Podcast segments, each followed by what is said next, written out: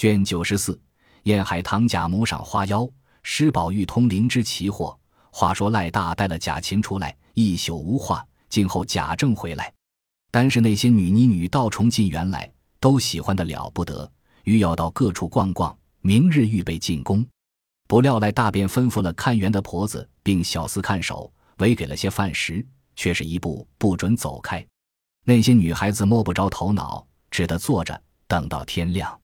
园里各处的丫头虽都知道拉进女尼们来，预备宫里使唤，却也不能深知原委。到了明日早起，贾政正要下班，因堂上发下两省成功孤销册子，立刻要查核，一时不能回家，便叫人回来告诉贾琏说：“赖大回来，你务必查问明白，该如何办就如何办了，不必等我。”贾琏奉命，先替妻儿喜欢，又想到若是办得一点影都没有，又恐贾政生疑，不如回明二太太讨个主意办去，便是不合老爷的心。我也不至甚担干系，主意定了，进内去见王夫人。臣说，昨日老爷见了接帖生气，把晴儿和女尼、女道等都叫进府来查办。今日老爷没空问这种不成体统的事，叫我来回太太该怎么便怎么样。我所以来请示太太，这件事如何办理？王夫人听了诧异道：“这是怎么说？若是晴儿这么样起来，这还成咱们家的人了吗？”但指这个贴帖的也可恶，这些话可是混嚼说得的吗？你到底问了晴儿有这件事没有呢？贾琏道：“刚才也问过了。太太想，别说他干了没有，就是干了，一个人干了混账事也肯应承吗？但只我想晴儿也不敢行此事，知道那些女孩子都是娘娘一时要叫的，倘或闹出事来，怎么样呢？一折的主见要问也不难。”若问出来，太太怎么个办法呢？王夫人道：“如今那些女孩子在那里？”贾琏道：“都在园里锁着呢。”王夫人道：“姑娘们知道不知道？”贾琏道：“大约姑娘们也都知道是预备宫里头的话，外头并没提起别的来。”王夫人道：“很是，这些东西一刻也是留不得的。头里我原要打发他们去来着，都是你们说留着好。”如今不是弄出事来了吗？你竟叫赖大那些人带去细细的问他的本家有人没有，将文书查出，花上几十两银子，雇只船，派个妥当人送到本地，一概连文书发还了，也落得无事。若是为着一两个不好，个个都压着他们还俗，那又太造孽了。若在这里发给官媒，虽然我们不要身价，他们弄去卖钱，那里雇人的死活呢？晴儿呢？你便狠狠地说他一顿。除了祭祀喜庆，无事叫他不用到这里来。看仔细碰在老爷气头上，那可就吃不了兜着走了。并说与账房而离，把这一项钱粮档子消了，还打发个人到水月庵说，老爷的玉除了上坟烧纸，要由本家爷们到他那里去，不许接待。若再有一点不好风声，连老姑子一并撵出去。贾琏一一答应了出去，将王夫人的话告诉赖大，说。是太太主意，叫你这么办去。办完了，告诉我去回太太。你快办去吧。回来老爷来，你也按着太太的话回去。赖大听说，便道：“我们太太真正是个佛心，这般东西这人送回去，既是太太好心，不得不挑个好人。情歌竟交给二爷开发了吧。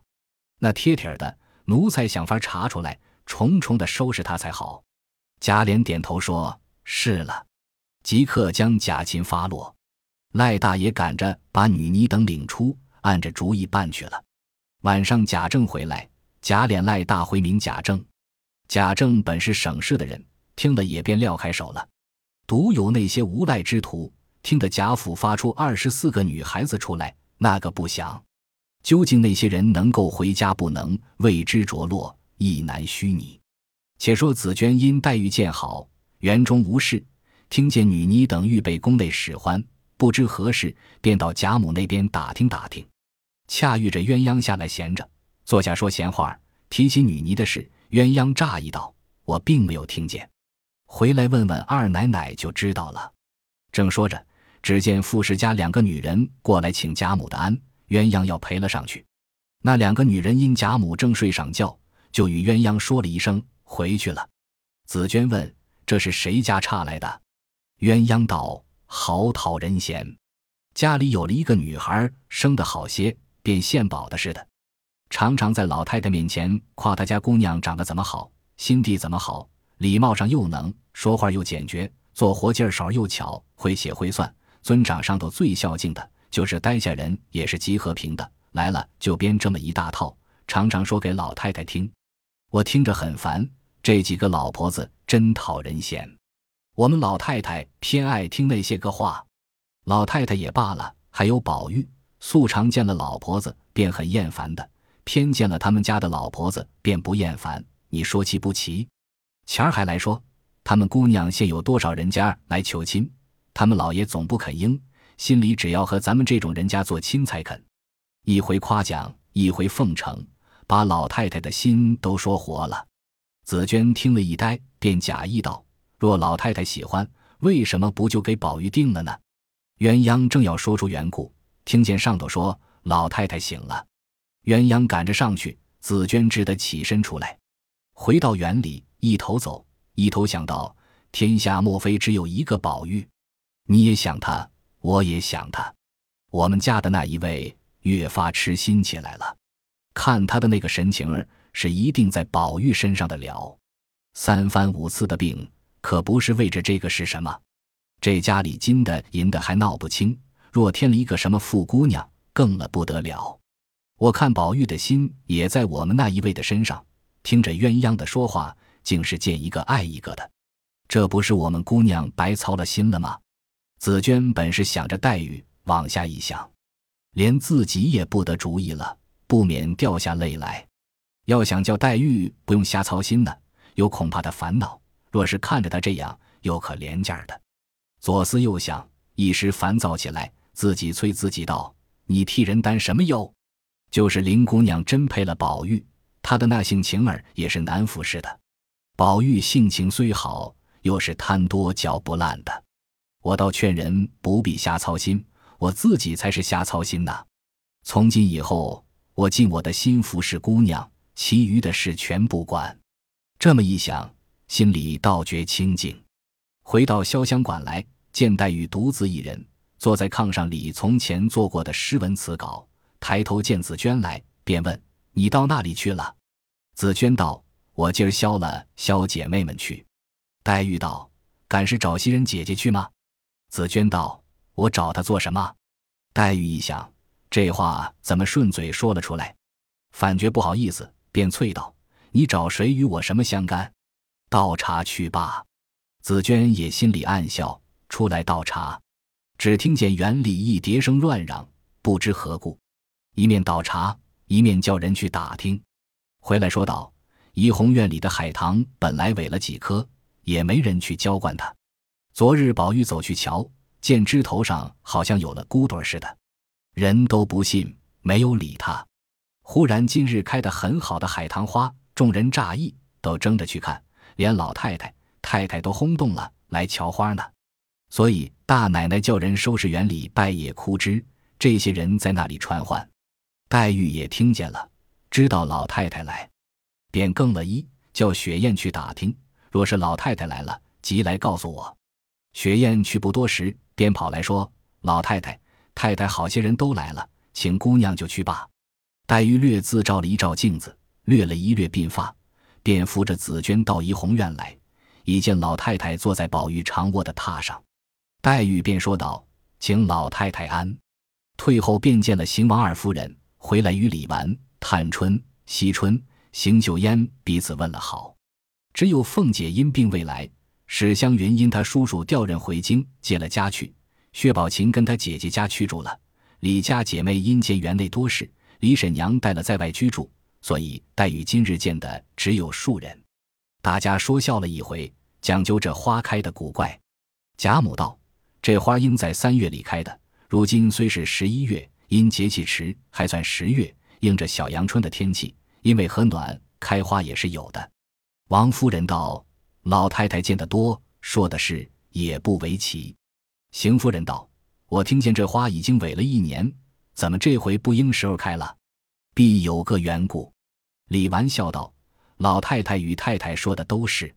据我的糊涂想头，必是宝玉有喜事来了，此花先来报信。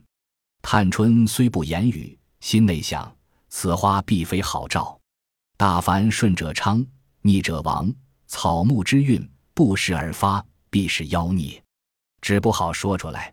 独有黛玉听说是喜事，心里触动，便高兴说道：“当初田家有经树一棵，三个弟兄因分了家，那经树便枯了。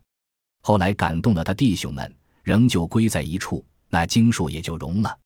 可知草木也随人的。如今二哥哥认真念书，舅舅喜欢，那棵树也就发了。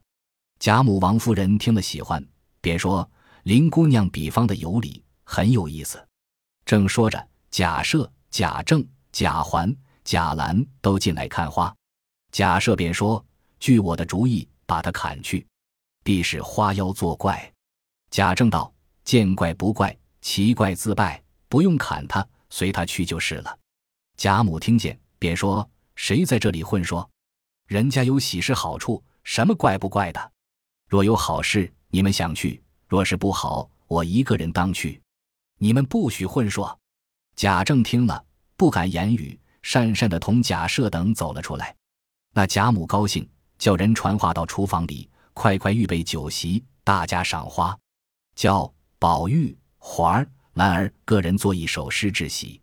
林姑娘的病才好，不要她费心。若高兴，给你们改改。对着李纨道：“你们都陪我喝酒。”李纨答应了事，便笑对探春笑道：“都是你闹的。”探春道。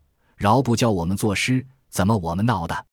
李纨道：“海棠社不是你起的吗？如今那棵海棠也要来入社了。”大家听着都笑了。一时摆上酒菜，一面喝着，彼此都要讨老太太的欢喜。大家说些兴头话。宝玉上来斟了酒，便立成了四句诗，写出来念与贾母听。道：“海棠何时忽催？今日繁花为底开。”应是北唐曾寿考，益阳玄复占仙梅。贾环也写了来，念道：“草木逢春当着芽，海棠未发后偏差。人间奇事知多少？冬月开花独我家。”贾兰公楷腾正，成与贾母。贾母命李纨念道：“烟凝媚色春前尾，霜意微红雪后开。莫道此花知识浅，心容欲作何欢悲。”贾母听毕，便说：“我不大懂诗，听句倒是兰儿的好，花儿做的不好。都上来吃饭吧。”宝玉看见贾母喜欢，更是兴头，因想起晴雯死的那年，海棠死的。今日海棠复荣，我们院内这些人自然都好，但是晴雯不能像花的死而复生了，顿觉转喜为悲。忽又想起前日巧姐提凤姐要把五儿补入。或此花为他而开，也未可知，却又转悲为喜，依旧说笑。贾母还坐了半天，然后扶了珍珠回去了。王夫人等跟着过来，只见平儿笑嘻嘻的迎上来，说：“我们奶奶知道老太太在这里赏花，自己不得来，叫奴才来服侍老太太、太太们。还有两匹红送给宝二爷，包裹这花，当做贺礼。袭人过来接了，呈与贾母看。”贾母笑道：“偏是凤丫头行出点事儿来，叫人看着又体面又新鲜，很有趣儿。”袭人笑着向平儿道：“回去替宝二爷给二奶奶道谢，要有喜，大家喜。”贾母听了，笑道：“哎呦，我还忘了呢。凤丫头虽病着，还是她想得到，送的也巧。”一面说着，众人就随着去了。平儿私语袭人道：“奶奶说这花开的奇怪。”叫你脚块红绸子挂挂，便应在喜事上去了。以后也不必只管当做奇事混说。袭人点头答应，送了平儿出去不提。且说那日宝玉本来穿着一果园的皮袄在家歇息，因见花开，只管出来看一回，赏一回，叹一回，爱一回的，心中无数悲喜离合都弄到这株花上去了。忽然听说贾母要来，便去换了一件狐叶箭袖，罩一件悬壶腿外褂。出来迎接贾母，匆匆穿换，未将通灵宝玉挂上。即使后来贾母去了，仍旧换衣。袭人见宝玉脖子上没有挂着，便问：“那块玉呢？”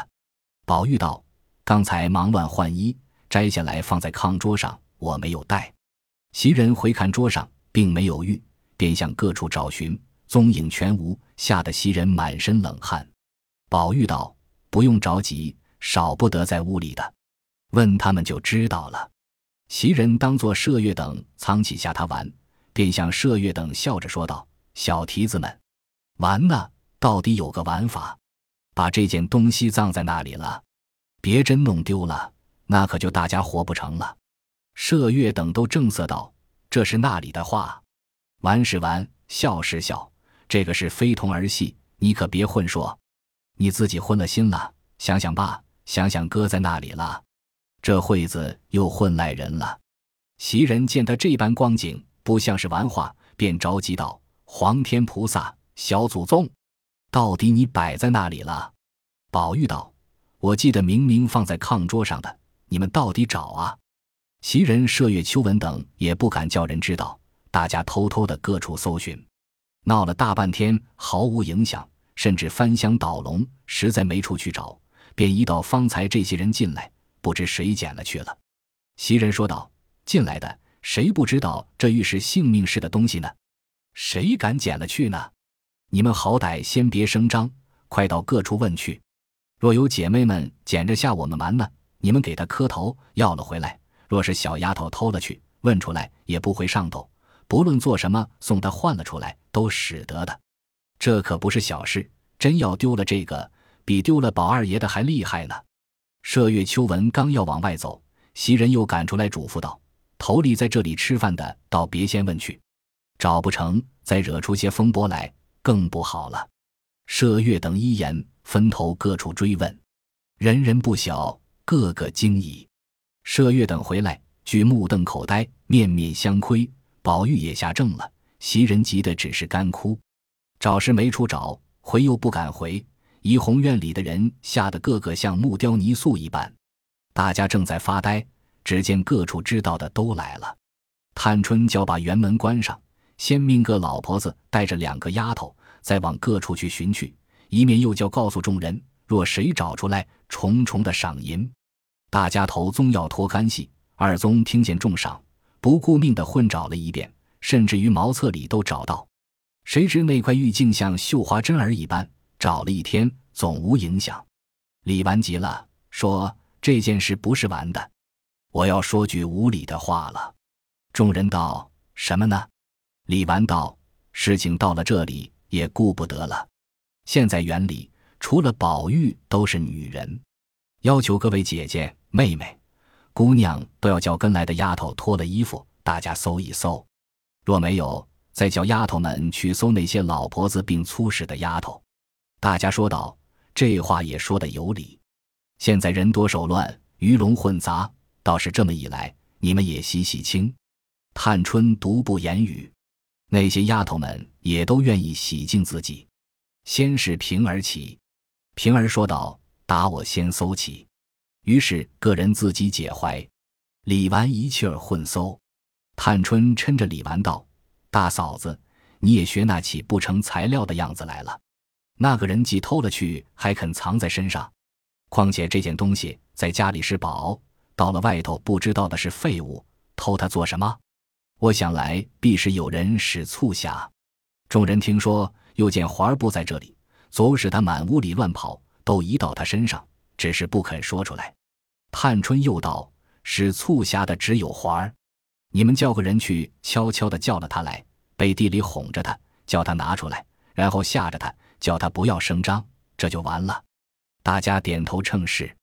李纨便向平儿道：“这件事还是得你去才弄得明白。”平儿答应，就赶着去了。不多时，同了环儿来了，众人假意装出漠视的样子。叫人沏了碗茶，搁在里间屋里。众人故意搭讪走开，原叫平儿哄他。平儿便笑着向环道：“你二哥哥的玉丢了，你瞧见了没有？”贾环便急得紫涨了脸，瞪着眼说道：“人家丢了东西，你怎么又叫我来查问一我？我是犯过案的贼吗？”平儿见这样子，倒不敢再问，便又陪笑道：“不是这么说，怕三爷要拿了去下他们。”所以白问问瞧见了没有，好叫他们找。贾环道：“他的玉在他身上，看见不看见该问他，怎么问我？捧着他的人多着咧，得了什么不来问我？丢了东西就来问我？说着起身就走，众人不好拦他。这里宝玉到急了，说道：“都是这劳什子闹事，我也不要他了，你们也不用闹了。”华儿一去，必是嚷得满院里都知道了，这可不是闹事了吗？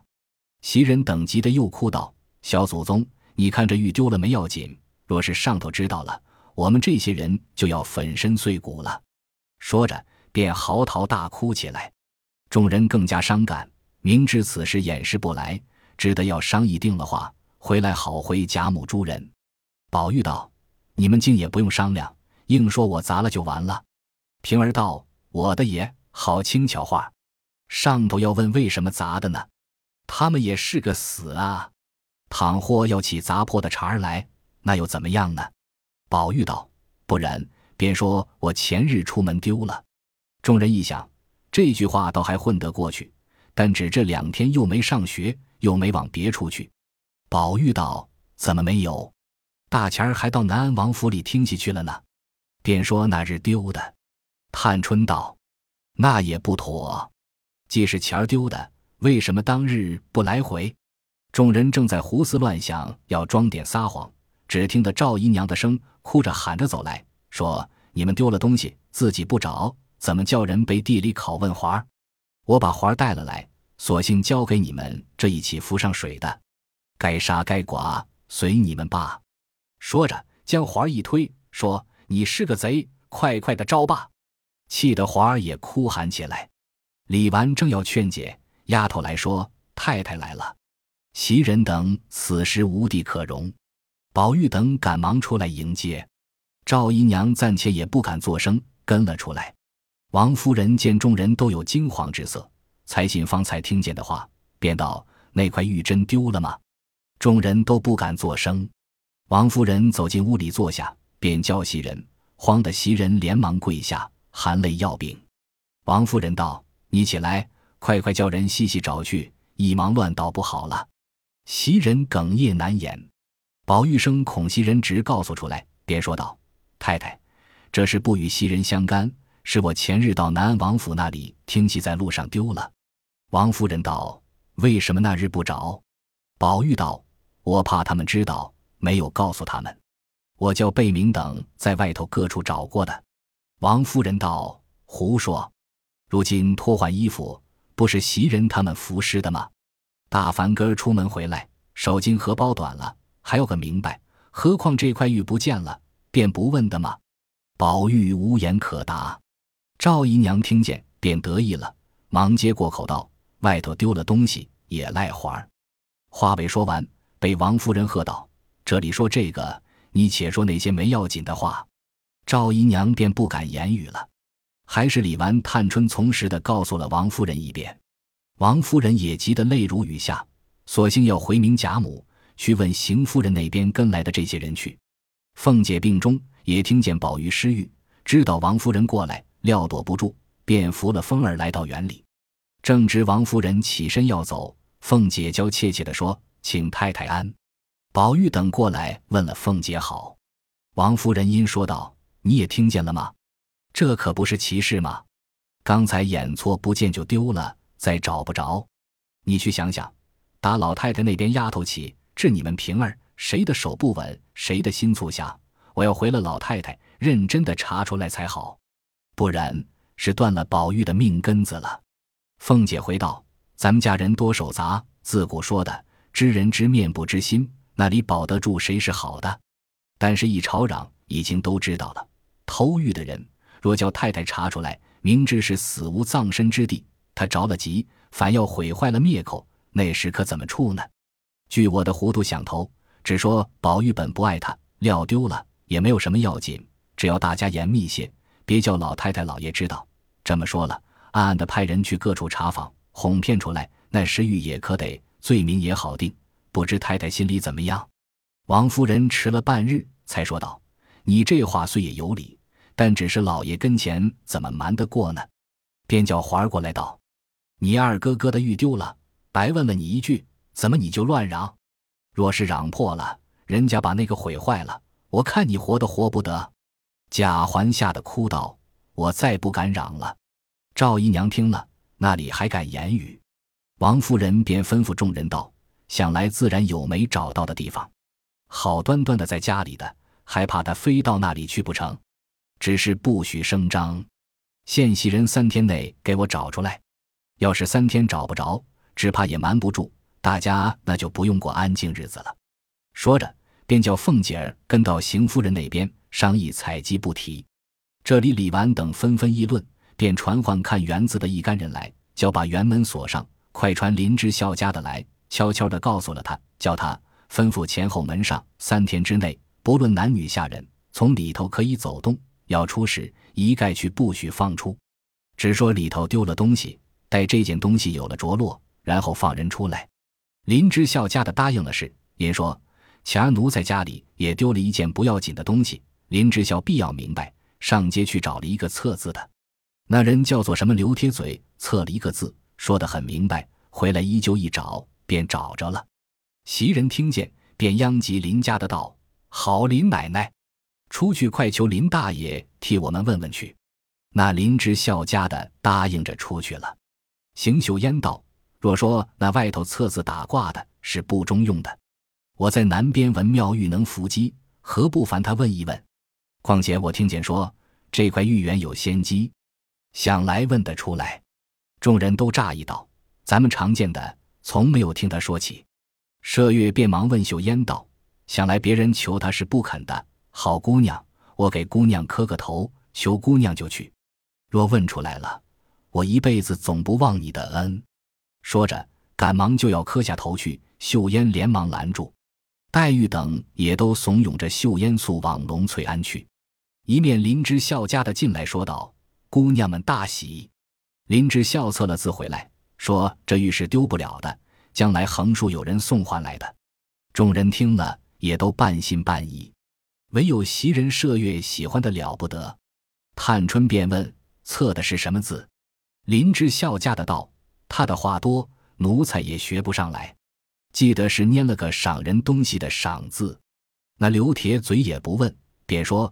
丢了东西不是？李纨道：“这就算好。”林之孝家的道：“他还说赏字上头一个小字，底下一个口字，这件东西很可嘴里放的，必是个珠子宝石。”众人听了，夸赞道：“真是神仙。”往下怎么说？林之孝家的道：“他说底下被字拆开，不成一个见字，可不是不见了，因上头拆了当字，叫快到当铺里找去。赏字加一人字。”可不是长字，只要找着当铺就有人，有了人便赎了来，可不是偿还了吗？众人道：“既这么着，就先往左近找起，横竖几个当铺都找遍了，少不得就有了。咱们有了东西，再问人就容易了。”李纨道：“只要东西，哪怕不问人都识得。林嫂子，烦你就把册子的话快去告诉二奶奶，回了太太，先叫太太放心。”就叫二奶奶快派人查去。林家的答应了，便走。众人略安了一点神，呆呆的等秀烟回来。正呆等，只见跟宝玉的贝明在门外招手，叫小丫头子快出来。那小丫头赶忙的出去了。贝明便说道：“你快进去告诉我们二爷和里头太太、奶奶、姑娘们，天大喜事。”那小丫头子道：“你快说吧，怎么这么累赘？”北明笑着拍手道：“我告诉姑娘，姑娘进去回了，咱们两个人都得赏钱呢。你打量什么？宝二爷的那块玉呀，我得了准信来了。未知如何，下回分解。”本集播放完毕，感谢您的收听，喜欢请订阅加关注，主页有更多精彩内容。